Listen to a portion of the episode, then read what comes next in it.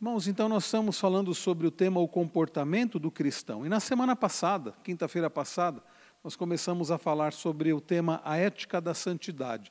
Dentro do tema maior, que é o comportamento do cristão, começamos a considerar sobre a ética da santidade. Né?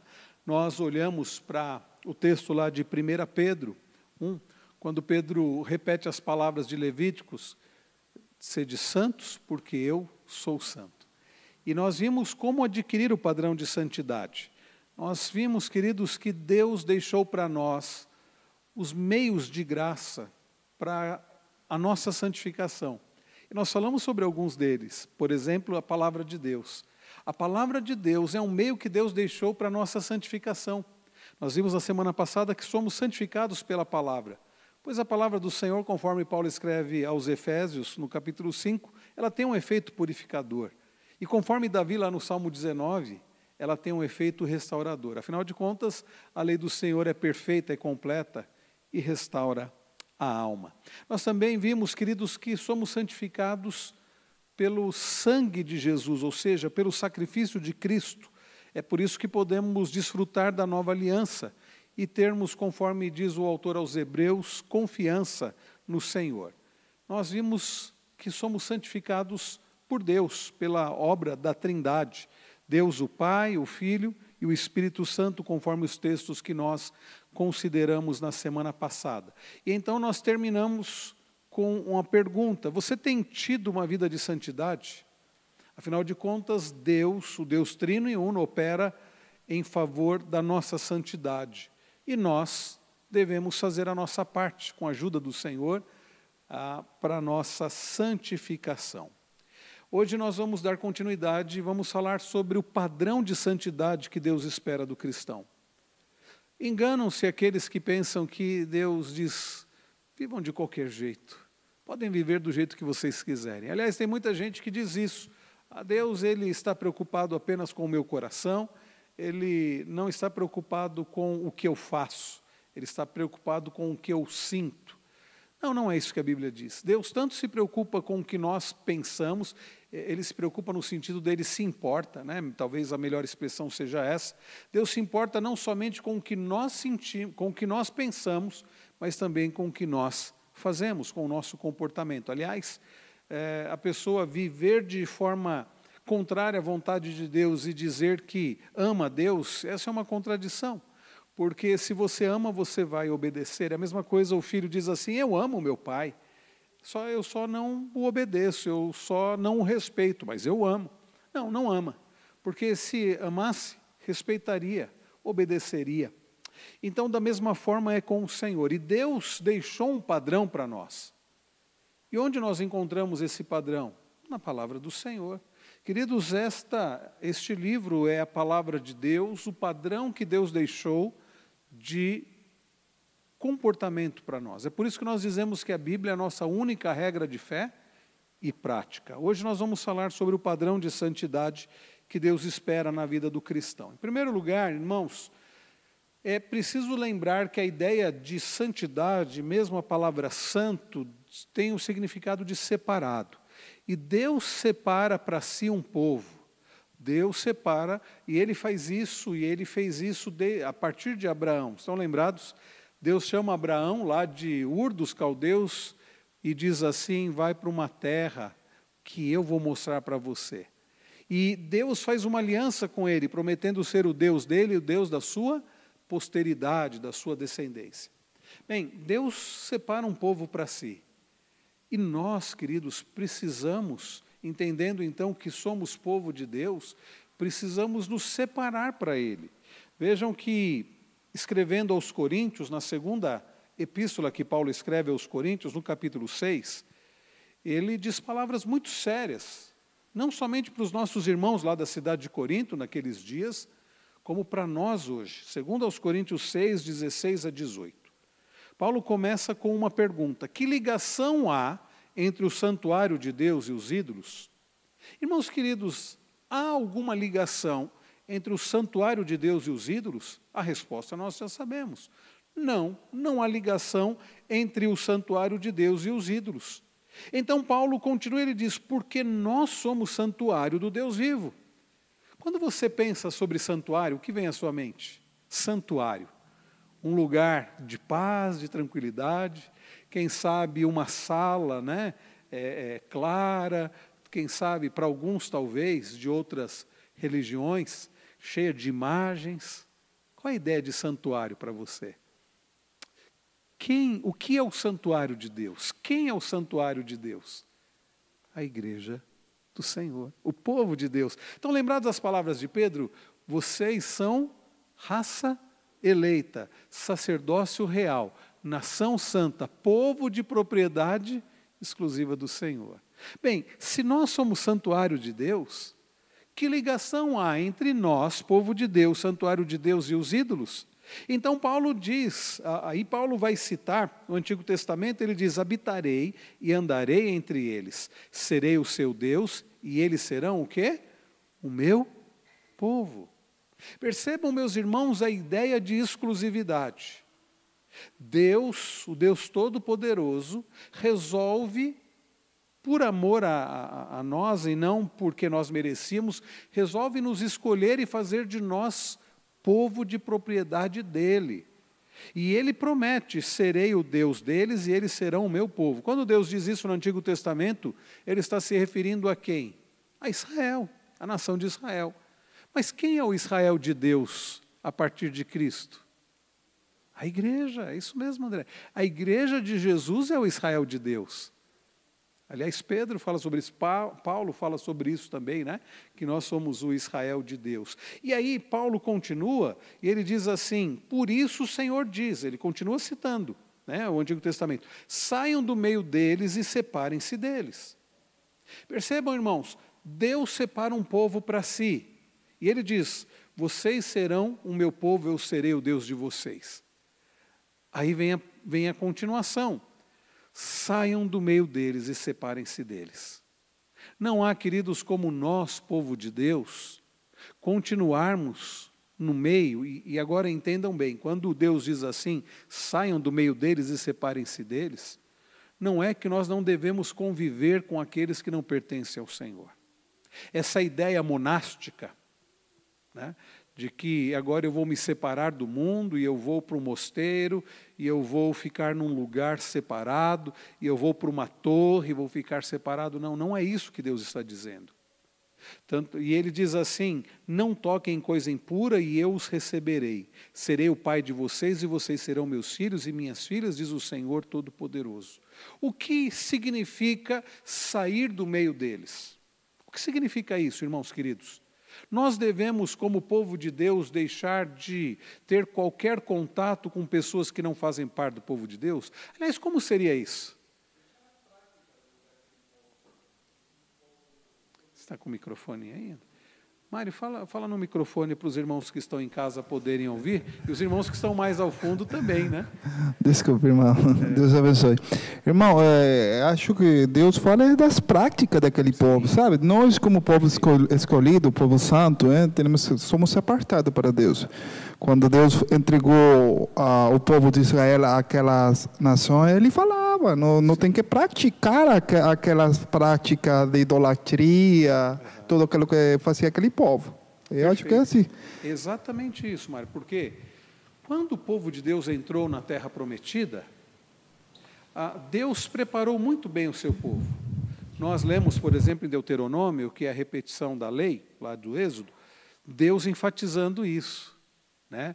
É, sejam santos, me levem a sério, vocês precisam me amar, obedecer meus mandamentos não pratiquem as coisas que os povos pagãos praticam, não sirvam outro, outros deuses. Aliás, lá em Êxodo, quando Deus dá os dez mandamentos, já começa com isso, dizendo isso, né? Não tenham outros deuses diante de mim. E aí vem o livro de Josué. O livro de Josué narra a entrada do povo na terra prometida. Deus usa um homem chamado Josué e faz o seu povo entrar na terra prometida. Agora, a terra estava vazia? Era um local vazio? Não. Quantas cidades já estabelecidas ali? Aliás, quantas, quantas batalhas o povo de Deus precisou travar e Deus deu vitória. Ai, a, a Jericó, que é bem conhecida, né? quem não se lembra né, de, de, de Deus dando vitória sobre o seu povo, né? fazendo com que as muralhas de Jericó caíssem. Bom, tudo isso Deus fez. E a ordem de Deus era: não se misturem no sentido, como Mário falou, não pratiquem as mesmas coisas pecaminosas que os outros povos, não sirvam os deuses dos outros povos. O que, que o povo de Deus fez? Começou a praticar a idolatria. Começou a se misturar no sentido de praticar as mesmas coisas erradas, servir falsos deuses. Começou os filhos do povo de Deus começaram a se casar com os filhos daqueles que não temiam a Deus. E qual o problema disso? Qual é o problema disso? É que começaram a servir outros deuses, falsos deuses, e os filhos nascidos começaram a servir falsos deuses, foram criados fora da palavra do Senhor, percebe? Queridos, nunca foi uma questão de racismo, nunca foi uma questão étnica. Não, tanto é, nós falamos sobre isso há não muito tempo, quando nós tratamos em Atos da visão que Deus deu a Pedro, daquele lençol com os animais imundos, e Deus diz assim: mata e come. E Pedro diz assim: não, eu nunca fiz isso, eu não como desses animais imundos. E aí nós citamos por que, que Deus havia proibido o povo de comer determinados animais. É porque os animais eram impuros em si, não, é porque eram, eram ah, os animais que os outros povos comiam. E quando Deus proíbe, como é que o povo iria se casar com aqueles do, de fora, sendo que na própria festa de casamento eles não poderiam comer? Então era uma forma de Deus salvaguardar o seu povo da idolatria. O problema nunca foram os animais ou as pessoas em si. O problema era a idolatria. Tanto é, queridos, que nós não somos proibidos de nos relacionarmos em termos de trabalho, de amizade. Pelo contrário, Jesus diz: vocês são o sal da terra, vocês são a luz do mundo. Na oração sacerdotal, em João 17, as palavras de Jesus para o Pai foram: Não peço que os tires do mundo, mas que os livres do mal. Então a questão, irmãos, não são as pessoas, não é que você não pode ter contato com as pessoas, é que você não pode se misturar no sentido de deixar o Deus vivo e verdadeiro e começar a adorar os falsos deuses, influenciado pelas pessoas que não amam e não temem a Deus. André, você ia falar? É, minha pergunta não é tão difícil, mas assim, é porque você citou esse texto. Esse texto, geralmente, é relacionado à questão do jugo, jugo desigual, que é pessoas uma pessoa que é crente com o não crente. É, exemplo, vamos dizer, eu sou membro da igreja presbiteriana. Lógico que questão da Bíblia. É, se eu namoro uma pessoa, caso com uma pessoa que não é da, da, da igreja, uma pessoa descrente, eu sou passível de disciplina? Como que funciona assim? E também biblicamente dizendo, é só uhum. Porque você citou esse texto. É, porque a Bíblia, a Bíblia diz que você não deve, não, que, que, que tipo de aliança que há entre o crente e o incrédulo, no sentido de você, não de você é, é, é ter é, trabalhar com a pessoa, não é isso, mas o sentido de casamento. Porque o que acontece? Você vai se casar com alguém que não é do povo de Deus. E os seus filhos? Né? Você vê assim, implicações, implicações. Né? E você vai se tornar uma só carne com alguém que não serve a Deus, que não ama a Deus. Então, isso, de fato, as igrejas sérias levam isso como passivo, de, inclusive, de disciplina. Né? De disciplina. Ah, então é nesse sentido, é nesse sentido. Agora, irmãos, não entendamos errado. Nós devemos nos relacionar no sentido de ter amizade, ter contato com pessoas que não servem a Deus. O que nós não podemos é ser influenciados pelas pessoas. Quando alguém diz assim, ah, mas eu tenho amigos. Se um adolescente, um jovem vem me falar, olha, eu tenho amigos incrédulos, estou errado? A minha pergunta para esse adolescente, para esse jovem ou mesmo um adulto é: quem influencia quem?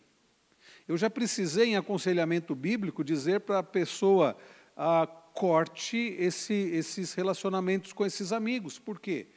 Porque aquela pessoa estava sendo influenciada nas palavras, nas práticas, nos costumes. E era alguém que se dizia crente, mas não tinha forças e era muito facilmente influenciado por amigos incrédulos.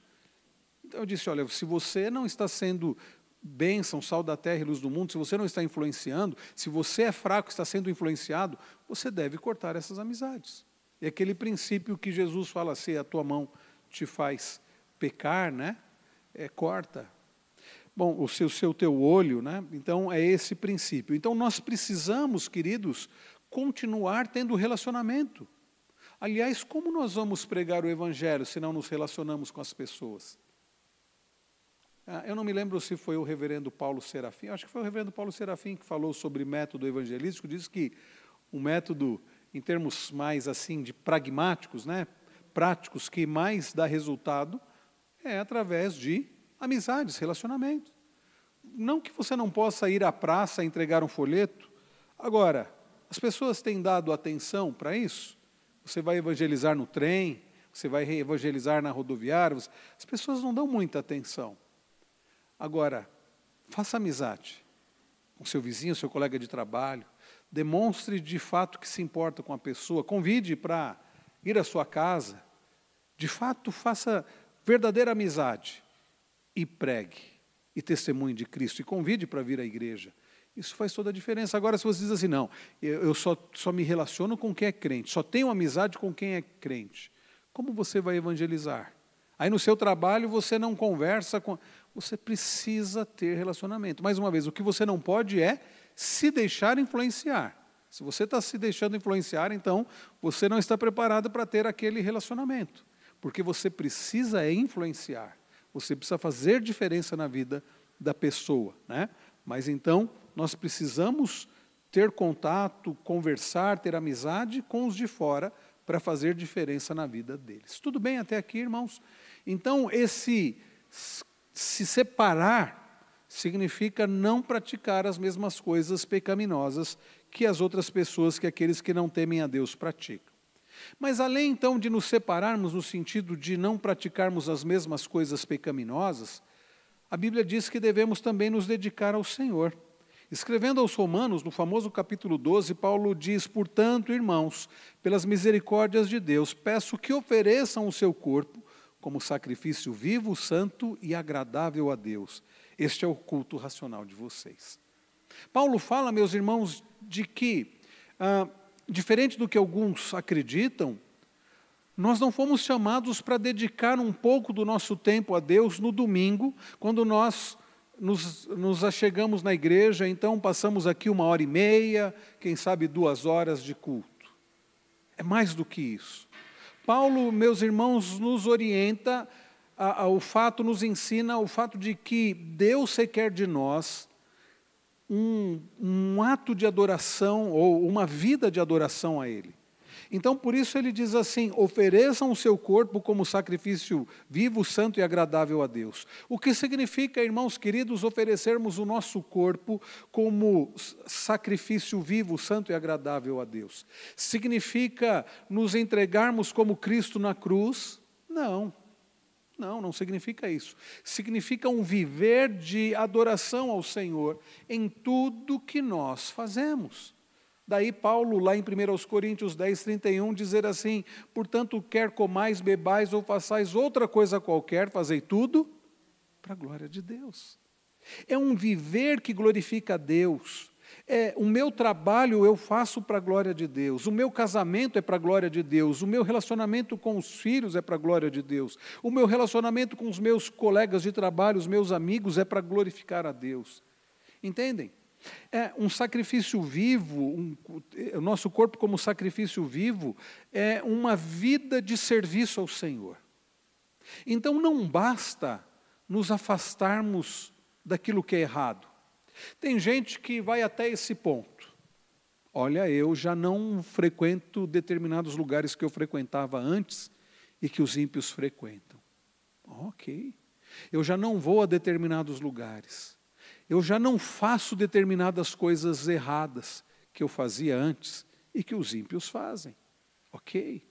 E o que, que você faz? Não, não faço nada. Onde você vai? Não, não. Não, não basta observar só o aspecto negativo, o que você não deve fazer. É preciso observar o aspecto positivo, o que você deve fazer. Vejam, queridos, nós não fomos chamados para uma vida isso uma vida de negação simplesmente das coisas erradas. Isso tem mais a ver com budismo e outras filosofias aí de vida do que com o cristianismo. Nós somos chamados para um viver de discipulado. Por isso que Jesus desafia aqueles que queriam segui-lo, dizendo: Aquele que quer vir após mim, negue-se a si mesmo. Esse é um ponto. Mas Jesus não para por aí. Tome a sua cruz dia a dia e faça o quê? Siga-me. O convite ao discipulado é um convite não somente a deixar de fazer o que é errado, é um convite não somente a nos anularmos no sentido de não nos amarmos acima de tudo, é um convite não somente para não fazer aquilo que é errado, é um convite para um viver de ação que glorifica o Senhor. É seguir a Cristo, é imitar a Cristo, é viver como Cristo viveu, é agir como Cristo. Como nós temos visto, não é apenas ter o pensamento de Cristo, mas as atitudes de Cristo. Por isso, irmãos, é necessário sair, é necessário nos afastar daquilo que desagrada a Deus, no sentido de não praticar aquilo que é errado, mas é necessário uma dedicação a Deus. É necessário, irmãos, vivermos para a glória do Senhor, termos uma vida de ação para a glória do Senhor. Ninguém é chamado para ser um espectador do reino de Deus. Ninguém é chamado apenas para se afastar do que é errado. Nós somos chamados para um viver né, de ação que glorifica ao Senhor, um viver de culto ao Senhor, um viver de adoração contínua ao Senhor, através da, daquilo que nós somos, daquilo que nós temos, daquilo que nós fazemos. Estão entendendo, irmãos, como o Evangelho, como é a vida do discípulo, é uma vida de ação. Daí Paulo dizer: porquanto para mim o viver é Cristo se vivemos para o Senhor, vivemos, se morremos por Senhor, morremos. Quer pois vivamos ou morramos, somos do Senhor. Ou Paulo dizer, né? É, aquilo que ele faz, a graça de Deus atuando nele. Então é um viver de ação. E, e envolve também o um passo da fé em Deus. Bom, antes disso, alguém gostaria de comentar alguma coisa sobre esse dedicar-se a Deus? Algum comentário, alguma dúvida? Pode falar, André, por favor, meu irmão. Não, meu irmão, é muito bom a sua participação. Fique à vontade. É, essa questão assim da dedicação a Deus é, é lógico que existe alguns extremos, porque é, é, importante a gente estar na igreja, mas assim, existem lugares, assim, com todo respeito tal, uhum. é, tem aquela questão da, da, pessoa ir todo dia, todo dia, todo dia. Uhum. Aí o que acontece? É, até o pessoal brinca que nas cadeias, geralmente os filhos tal, tem nome de. tem Jesus, Barnabé, Pedro, porque a, a pessoa esquece, acho que é a igreja. Uhum. E também tem um outro extremo, quando a pessoa acaba é, relaxando na questão é, de ir na igreja, tipo, esquecer, sabe, do, do, meio de graça. Envolve isso também, reverendo? Sim, porque vejam, por isso que eu quis deixar claro, André, o que é esse oferecer o corpo vivo, santo e agradável a Deus, que é o culto racional. Não significa que você tem que estar sempre na igreja. Significa que a sua vida tem que ser um culto. Daí, o que você falou, André, nós não somos chamados para ah, vivermos na igreja, não somos chamados a um ativismo religioso. Ah, eu preciso estar todos os dias na igreja, preciso estar todos os dias envolvido com alguma atividade da igreja. Não.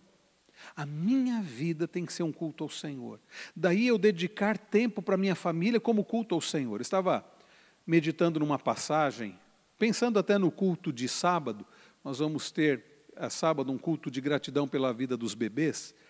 E um dos textos que eu estava considerando, ainda estou na dúvida se vai ser esse mesmo que eu vou pregar, talvez não, mas sabe aquela passagem de Gênesis 20, que, que Deus prova a Abraão, Deus manda, acho que é 22, se não me engano, que Deus manda Abraão sacrificar o próprio filho, Isaac.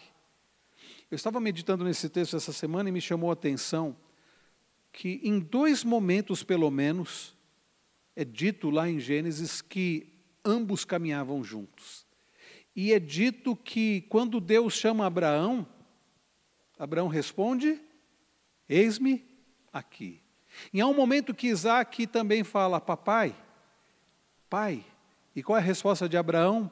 Eis-me aqui, meu filho. Me chamou a atenção o fato de que Abraão era alguém disponível, alguém presente, diante de Deus e diante do Filho. E eu fiquei pensando como é importante, irmãos, a semelhança de Abraão, sermos pessoas disponíveis, obedientes, presentes em relação a Deus, em relação aos nossos filhos, em relação à nossa família. E o que o André falou é muito sério, porque tem gente que entra num ativismo e diz assim: não, eu preciso servir a Deus. Servir a Deus é estar todo dia na igreja. Bom, nós nem temos esse problema aqui, porque nós temos somente a reunião de oração terça-feira à tarde e, e, esta reunião aqui é, é, na quinta-feira, né, André? E ainda assim tem gente que fala que é muito, né? Mas há igrejas que, que têm culto todos os dias e tem gente que vai todos os dias. Eu já contei isso aqui, eu trabalhei com um rapaz e, e ele demonstrava uma raiva de, de, evangélico, principalmente de pastor. Na época eu não era pastor, então não tinha problema, mas eu era evangélico. E, e um dia conversando com ele, nós, nós éramos eletricistas, eh, trabalhávamos no mesmo setor, e aí ele me contou. Ele falou assim: Ah, tem uma bronca. Minha esposa é evangélica. Ele não era. Ah, rapaz, ele me chamava pelo sobrenome, até hoje ele me chama assim, Navarro, ele me chamava de Navarro. Não, Navarro, eu chego em casa, a casa está suja, não tenho o que comer. Sabe onde minha esposa está? Está tá na igreja, está enfiada na igreja. Todos os dias ela vai à igreja. E o pastor fica falando né, que, que ela precisa estar na igreja, e fica falando mal ainda do, do, dos maridos. E ele tinha uma bronca, então, do pastor, eu entendi por que da bronca dele com o pastor e a bronca com a igreja. Mas o problema não era a igreja, o problema era a esposa dele, que não tinha sabedoria. Vejam, irmãos, não é que nós não podemos ir na igreja, devemos, nós falamos que é, é um dos meios de graça ter comunhão com os irmãos, mas é falta de sabedoria, alguém que deixa de ter contato, o marido ou a esposa que deixa de dedicar tempo para o cônjuge para dar todo o tempo à obra da igreja um pai, uma mãe que deixa de dedicar tempo à educação dos filhos, a, ao cuidado dos filhos, à presença amorosa com os filhos, porque tem muitas atividades na igreja. Pessoas que deveriam evangelizar através das amizades, mas nem isso tem tempo, porque as atividades da igreja consomem, eu já falei isso. Na nossa reunião de agenda com os líderes, eu falei sobre isso não vamos encher nossa igreja de programação todo sábado, porque domingo nós já temos o compromisso aqui.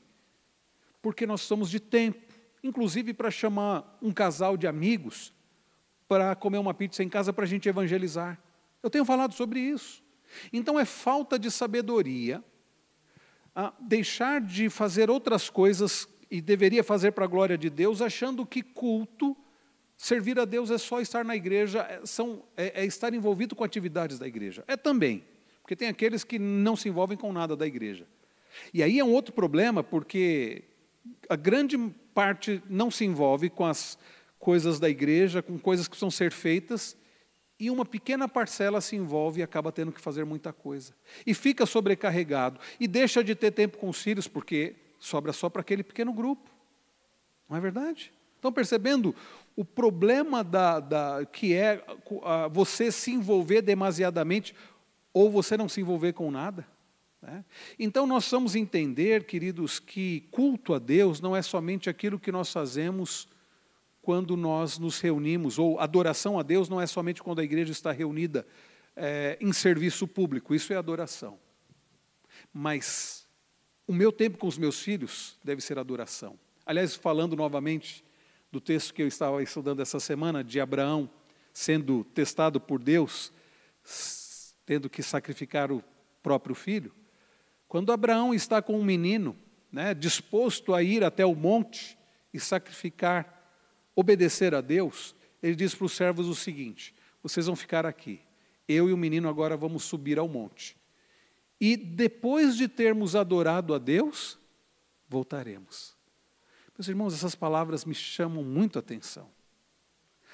Abraão entendia que o fato dele obedecer a Deus e imolar o próprio filho seria um ato de adoração.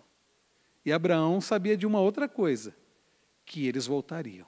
Não é curioso isso? Ele estava disposto a sacrificar o próprio filho, na certeza de que Deus não quebraria a promessa. Porque Deus não tinha dado uma promessa, qual era a promessa que Deus havia dado a Abraão? De que através de Isaac ele seria pai de uma numerosa nação. É curioso que lá em Hebreus 11, o autor aos Hebreus diz que Abraão cria que Deus ressuscitaria Isaac, mas Deus não quebraria a promessa. Mas Abraão entende que aquilo seria um ato de adoração. Irmãos, às vezes a gente não entende que o nosso casamento deve ser um ato de adoração a Deus. Um casamento não é um fim em si mesmo, não é um meio para eu ser satisfeito. É mais do que isso, muito mais do que isso. É um meio de, eu glorificar a Deus, de eu adorar a Deus.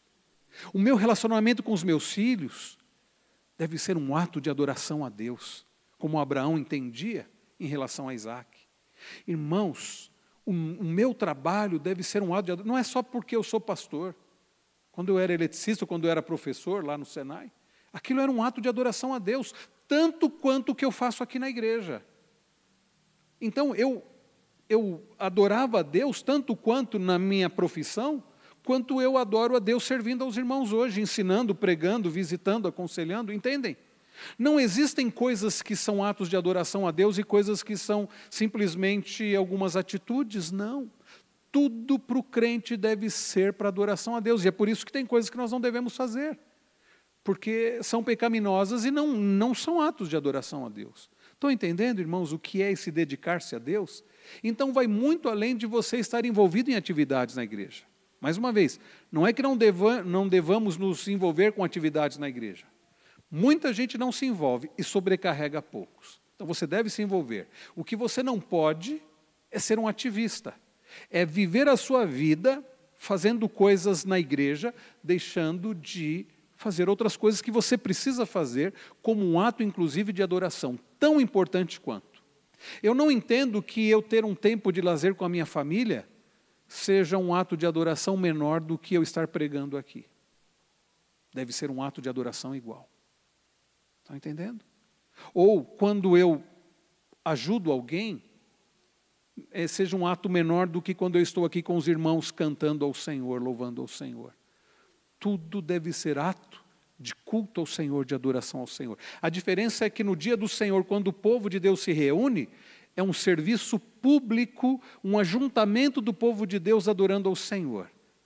Algo que nós já experimentamos em parte do que será na glória. Mas o meu dia a dia, no meu trabalho, no meu lazer, no meu relacionamento dentro de casa, também deve ser ato de adoração ao Senhor. Estão entendendo isso? Enquanto nós não entendermos que para o cristão, para o crente em Cristo Jesus, tudo deve ser para a glória de Deus, nós vamos ficar fazendo aquela separação, aquela dicotomia entre sagrado e profano. Isso é sagrado, isso é secular. Domingo é sagrado, meu tempo aqui. Segunda-feira, na minha escola, no meu trabalho, é secular. Não, tudo deve, eu devo fazer como ato de culto. Tudo bem até aqui, irmãos? Mais alguma, alguma pergunta, alguma participação?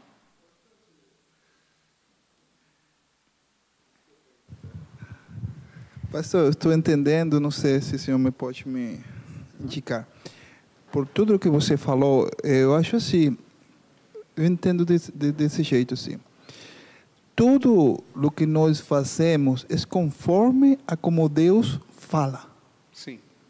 É a esposa. Deus fala que temos que tratar ela como braço uhum. fala, agir, que com nosso filho tem que ser de, de um dia. Ou seja, ele nos ensina, isso tem que ser aquele culto que, que o Senhor fala, esse é uma.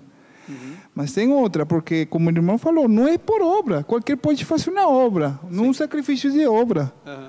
Porque, exemplo, conheço, é, eu posso assistir muitos vídeos, é, vídeos de igrejas satânicas, e ele faz jejum, uhum. faz vigília, né? mas não é a Deus.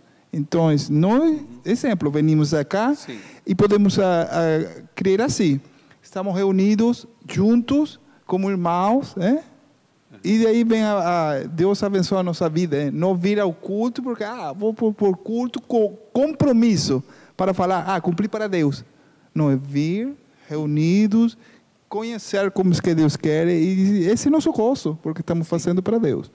É, mas aí, Mário, por isso que eu citei primeiro aos Coríntios 10, 31. Tudo que nós fazemos deve ser para a glória de Deus. Isso. Existem coisas que Deus manda a gente fazer especificamente, como você citou, ao marido amar a esposa, os pais criarem os filhos, mas a, a minha profissão, o meu trabalho eu devo fazer para a glória de Deus. É, como falou para exemplo, quando o João Bautista falaram, falou para aquele soldado, Ele falou, você tem que fazer conforme a lo que você vai receber. Sim.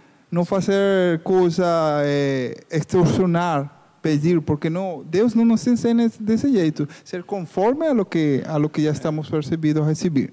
Então, pastor, o senhor falou no, no começo, nós somos o povo, o povo santo de Deus. Muitos pastores escutado que fala que somos o, o Israel é, espiritual. Isso, Israel de Deus. Isso, só que muitas pessoas querem colocar aquela carga da lei falando que somos Israel. Tá. Colocar nossas leis. E não, não pode ser desse Não, jeito. É, é. Aí já é o legalismo, né? É o legalismo. Ah, é, isso, essa é a palavra. Fazer as coisas por amor a Deus e não por religião, Aham.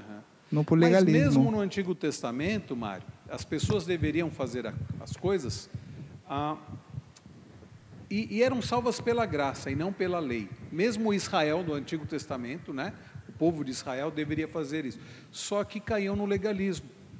Ah, só para só complementar o que eu estava falando para você, lá em Efésios 6, Efésios 6, Paulo diz assim, depois dele falar em Efésios 5 sobre a esposa né, se submetendo à autoridade do marido, o marido amando a esposa, é, isso glorifica a Deus, ele vai falar, filhos, obedeçam a seus pais no Senhor, pois isto é justo.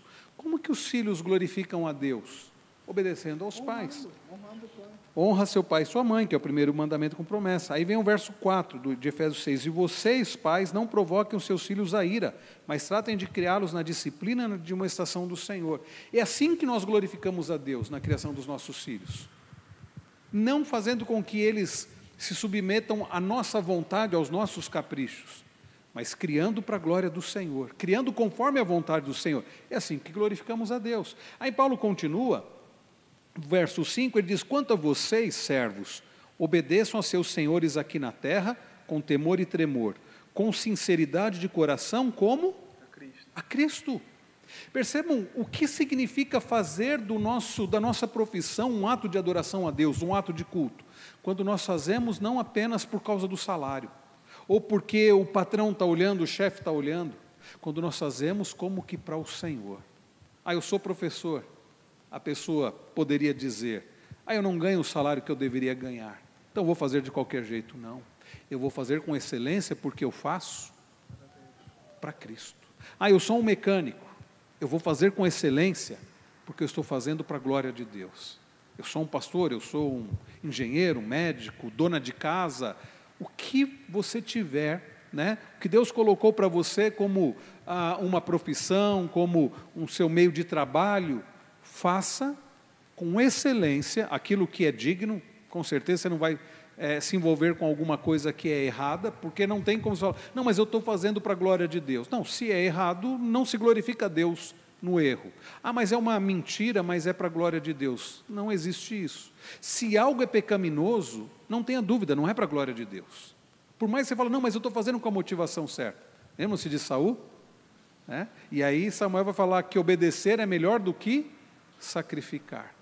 Então, uh, Paulo fala, fazendo como que é o Senhor. Ele diz no verso 7, sirvam de boa vontade, como se estivessem trabalhando para o Senhor e não para pessoas, sabendo que cada um, se fizer alguma coisa boa, receberá isso outra vez do Senhor, seja servo, seja livre. E aí ele se refere aos, aos senhores também, né? E vocês, senhores, façam o mesmo com os servos, deixando as ameaças, sabendo que o Senhor, tanto deles como de vocês, está nos céus, e que Ele não trata as pessoas com parcialidade. Então, a nossa vida, esse dedicar-se a Deus, não é que você tem que estar mais envolvido com as atividades da igreja, ainda que devamos estar envolvidos com a atividade da igreja, mas significa que a nossa vida, todos os dias, todo, as 24 horas, deve ser como dedicação a Deus para a glória de Deus. Tudo bem? Ficou claro isso, irmãos? Qual é o fim principal do homem? Citando aqui os nossos catecismos né, de Westminster tanto o breve catecismo quanto o catecismo maior. Qual é a resposta? O fim principal do homem é glorificar a Deus e ter prazer nele para sempre. Então isso envolve toda a nossa vida, toda a nossa vida. E por último, irmãos, os passos da fé. Lá em Atos 26, nós vamos chegar lá nos cultos, né, da noite, nós próximo domingo nós vamos continuar Atos 14, mas nós vamos chegar no 26, não sei se esse ano, Mas nós vamos chegar no capítulo 26. Olha só o que diz: Vou livrar você do seu próprio povo e dos gentios, para os quais eu o envio, para abrir os olhos deles e convertê-los das trevas para a luz e do poder de Satanás para Deus, a fim de que eles recebam remissão de pecados e herança entre os que são santificados pela fé em mim. Irmãos, quando a nossa dedicação a Deus for realidade, né, indiscutível, a fé não encontrará impedimentos para uma vida de santidade. Não vai encontrar impedimentos. O que nós precisamos de fato é uma dedicação total, uma dedicação completa. Ok? Então, Deus nos chama para sermos dele, separa um povo para ele, e nós devemos então nos separar daquilo que é pecaminoso, no sentido de não fazer aquilo que é pecaminoso. Mas o, o, o, evangelho, o discipulado é mais do que isso. É você deixar de fazer aquilo que desagrada a Deus e fazer aquilo que você deve fazer. Ou seja, você viver uma vida de proatividade para a glória de Deus. Tudo que você fizer, você deve fazer da melhor forma que você puder fazer, com excelência. Talvez não seja a melhor forma como o outro faz, mas o que você puder fazer.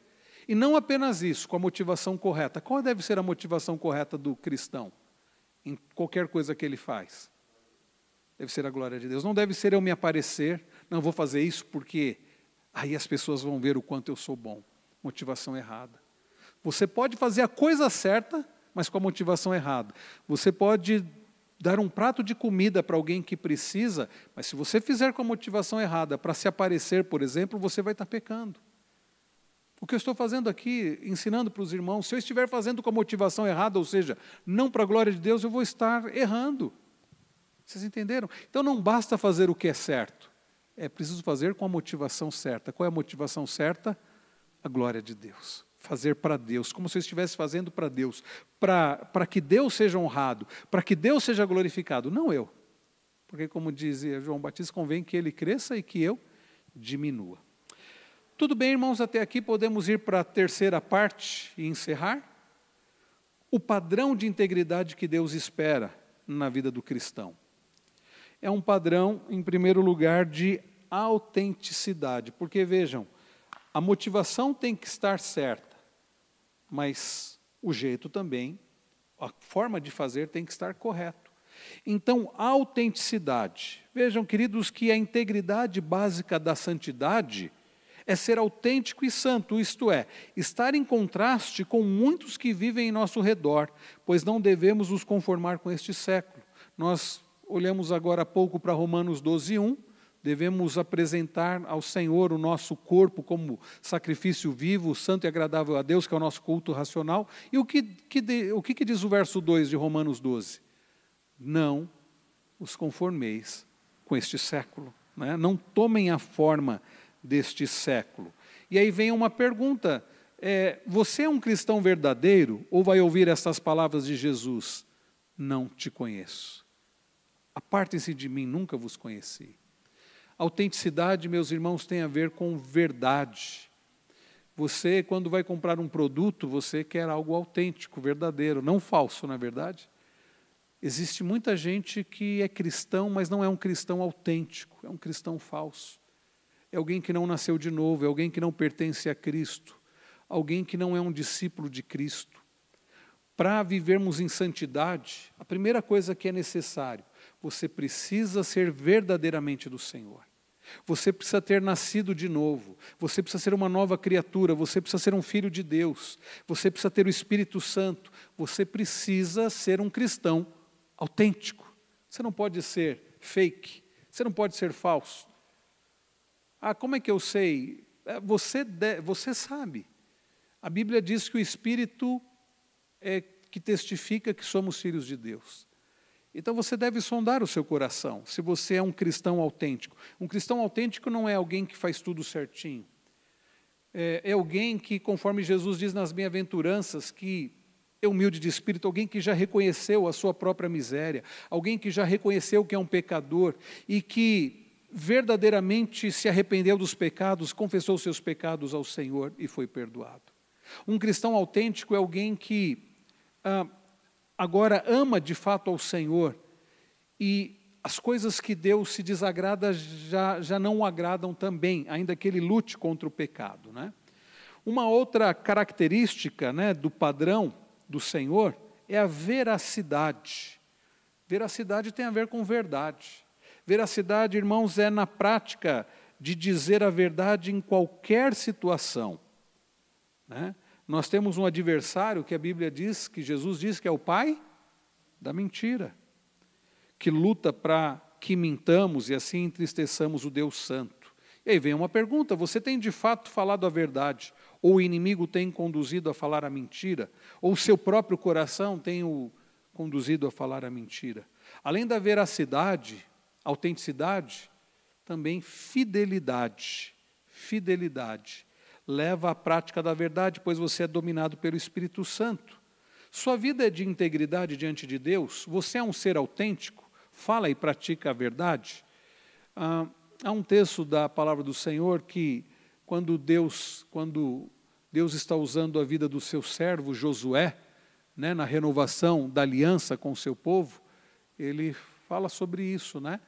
É, servir-os com integridade e fidelidade e servir somente ao Senhor. Ah, e o padrão indispensável de todo verdadeiro cristão, nós vamos voltar para isso, porque um dos estudos que nós vamos ter dentro desse do comportamento do cristão tem a ver com o fruto do Espírito, que é Gálatas 5, 22 a 26. Estão lembrados do que, que a palavra do Senhor fala como fruto do Espírito? Amor, alegria, paz, bondade, benignidade, mansidão, fidelidade, domínio próprio. Né? É, nós vamos mencionar alguns deles. O amor, ali não é falado sobre pureza, mas há uma implicação de pureza. Longanimidade, mansidão, domínio próprio. Então, na próxima semana, irmãos, próxima semana já é o feriado? É?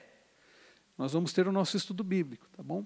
É, se você for viajar, você vai perder de estar conosco, mas se você é, puder, participe. Nós estaremos aqui se Deus permitir. E quem sabe outros irmãos que comumente não podem participar por motivo de trabalho e estudo, possam estar conosco. E aí eu quero, irmãos, nesse estudo da próxima semana, olhar um pouquinho para essa lista que Paulo faz lá em Gálatas 5, a partir do verso 22, sobre as características do fruto do Espírito, porque isso tem tudo a ver com o comportamento cristão. Comportamento do cristão não tem a ver com ah, ah, o nosso temperamento. Ah, eu sou assim, eu nasci assim. Tem a ver com o que o Espírito Santo está fazendo na nossa vida. Daí Paulo falar sobre coisas como amor, fé, mansidão, é, longanimidade, benignidade, domínio próprio, fidelidade, essas coisas que nós veremos, se Deus permitir, na próxima semana. Tudo bem, irmãos? Então, a boa notícia para nós é que é possível termos um padrão agradável ao Senhor. É possível sermos é, mais parecidos com Cristo, não por causa do nosso temperamento, mas por causa do Espírito Santo que em nós habita e que pode né, fazer, criar este fruto né, na nossa vida através da sua ação. Tudo bem? Falaremos mais sobre isso na próxima semana. Que Deus nos ajude a nos afastarmos daquilo que é mal, mas, como diz o salmista, praticarmos o que é bom. E Pedro vai repetir isso né, numa das suas epístolas. Que Deus nos ajude a vivermos não somente afastados daquilo que desagrada a Deus, mas termos uma vida de dedicação integral ao Senhor. Você não foi chamado para dar um pouco do seu tempo para Deus no domingo, você foi chamado para viver para Deus, para existir para Ele, para a glória dele. Em tudo que você faz, no seu ser, naquilo que você tem, naquilo que você é. Um ser que vive para Deus, para a glória de Deus. Que o Senhor nos ajude, nós precisamos da ajuda do Senhor para isso. Nós vamos orar pedindo isso ao Senhor. André, você pode levar o microfone para o nosso irmão Josias, para ele orar por nós? Pedir para o senhor Josias orar por nós, pedindo ao Senhor que nos ajude nesta nossa vida de santificação. O desejo de Deus é o que? A nossa santificação. E Ele tem poder e interesse para nos fazer santos, para nos fazer mais parecidos com Cristo. Vamos pedir ajuda dele nisso.